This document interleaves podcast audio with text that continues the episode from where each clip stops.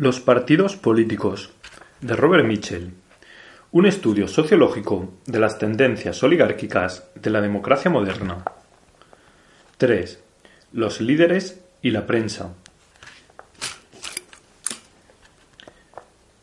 La prensa constituye un instrumento fuerte para la conquista, la preservación y la consolidación del poder por parte de los líderes. Es el medio más adecuado para difundir la fama de cada uno de los líderes entre las masas, para popularizar sus nombres. La prensa laboral, y esto se aplica lo mismo a los periódicos de los gremios que a los dedicados predominantemente a fines políticos, está llena de panegíricos relativos a las personalidades de los líderes, de referencias a su desinterés y espíritu de sacrificio, a su ardiente idealismo unido a una vigorosa fuerza de convicción e invencible tenacidad, cualidades que bastaron para hacer posible que ellos crearan las grandes organizaciones de la clase trabajadora, nos dicen. Frases tan halagüeñas como las que de tiempo en tiempo emplea la prensa capitalista para calificar a los líderes socialistas, dictadas las más de las veces por motivos de oportunismo electoral, son reproducidas con complacencia por los periódicos socialistas y sirven, aunque no se las tomen todo su valor, para aumentar el prestigio de los líderes con su difusión entre la masa socialista. Es verdad que la prensa no puede ejercer una influencia inmediata, como la de los propagandistas populares, sobre el auditorio en las reuniones públicas, los debates y los congresos partidarios. En compensación, no obstante, el círculo de influencia de la palabra escrita es mucho más amplio. La prensa puede servir en forma eficaz para influir en la opinión pública mediante el culto de una sensación, aspecto que la democracia partidaria moderna comparte con el bonapartismo en algún rasgo fundamental. Los líderes apelan muchas veces a este medio para conquistar o retener la simpatía de las masas y para conservar en sus propias manos la orientación del movimiento. Los líderes utilizan también la prensa democrática para atacar, en forma más o menos disfrazada, a sus adversarios, o para lanzar acusaciones graves contra personas de nota en el mundo de la política o las finanzas, estos ataques pueden apoyarse sobre una base suficiente de pruebas, o quizá no lo estén, pero al menos sirven para suscitar un escándalo. A veces, los líderes también procuran congraciarse con las masas, profiriendo insultos y maldiciones contra sus adversarios capitalistas. Lenguaje que recuerda el proverbial de las pescaderas del mercado de Billiskey. Todos los medios son buenos para el cazador de la popularidad, que los elige y los aplica según las circunstancias.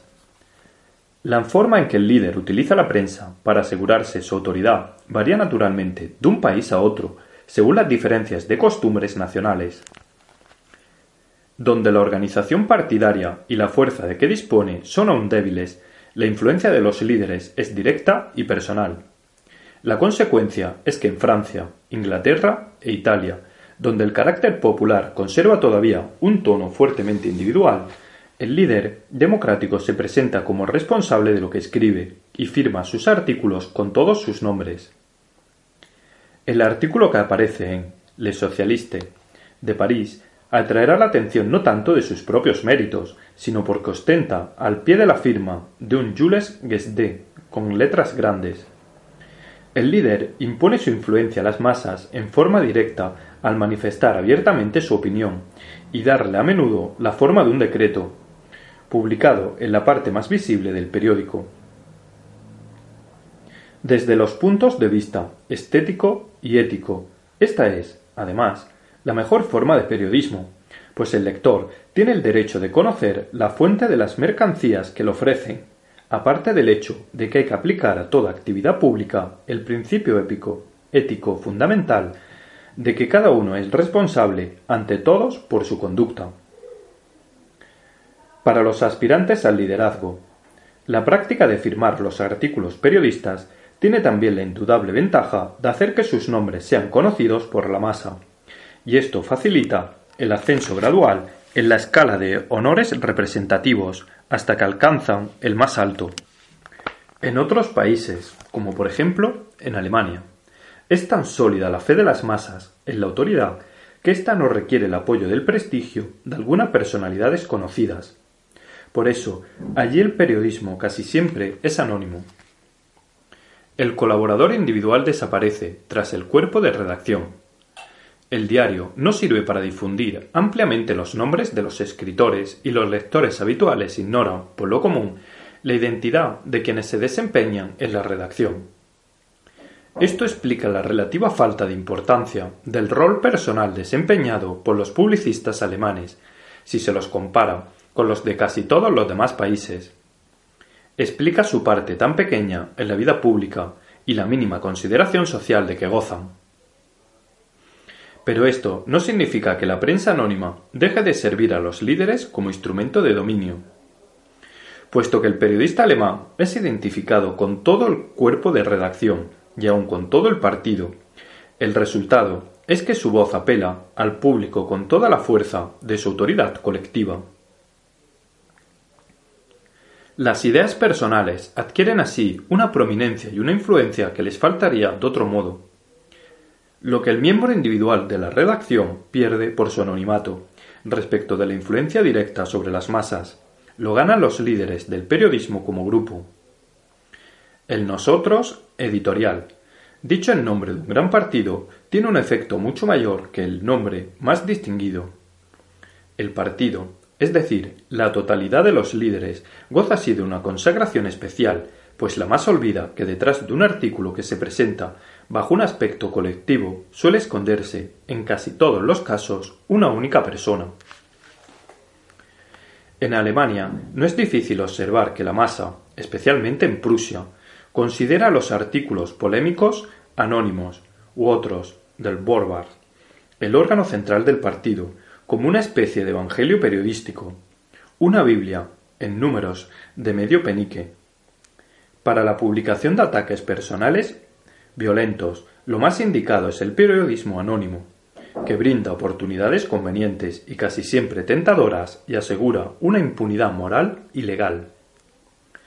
Tras el escudo del anonimato, los individuos de naturaleza baja y cobarde pueden acechar y arrojar sus dardos envenenados contra sus adversarios políticos o personales, sin riesgos. La víctima de la agresión está en situación de inferioridad por cuatro razones diferentes. La masa considera que la censura de que ha sido objeto fue expresada en nombre de un principio o una clase, emanada de una región superior e impersonal, y, en consecuencia, tiene carácter muy grave y es prácticamente indeleble. Por otra parte, todo el cuerpo de redacción se siente responsable de lo publicado, pues el artículo anónimo aparece como publicado con el consentimiento unánime de la colectividad. El resultado es que todo el cuerpo editorial hace causa común con el agresor, y esto torna casi imposible lograr una reparación por el daño cometido. Además, la persona atacada no sabe quién es el agresor, puesto que si conociera su nombre podría comprender los motivos del ataque, en lugar de verse obligado a luchar contra una sombra. Por último, si quiere la casualidad que pueda descubrir la personalidad del agresor, la ética periodística le prohíbe asumir su defensa con palabras dirigidas contra el agresor individualmente, y se ve privado así de uno de los métodos más eficaces de defensa. Poco tiempo atrás se dio el caso de que un escritor de la prensa socialista alemana atacó a otro miembro del partido, y cuando este último formuló una réplica que exigía una respuesta indudable, Aquel rehusó continuar la discusión porque la persona atacada había dirigido su réplica no al cuerpo editorial en general, sino a un miembro único de ese organismo, que era en realidad el agresor. La razón para rehusarse fue que, al dirigirse así a una persona, en lugar de hacerlo al cuerpo de redacción, el otro había infringido el decoro más elemental de la vida partidaria. La despersonalización del periodismo alemán ha favorecido la intuición de lo que se llama oficina de correspondencia, relacionada con la prensa socialista de ese país. Estas organizaciones, dirigidas por algunos escritores del partido, proporcionan cada día a la prensa socialista información relativa a cuestiones especiales, tales como política exterior, asuntos cooperativos y problemas legislativos.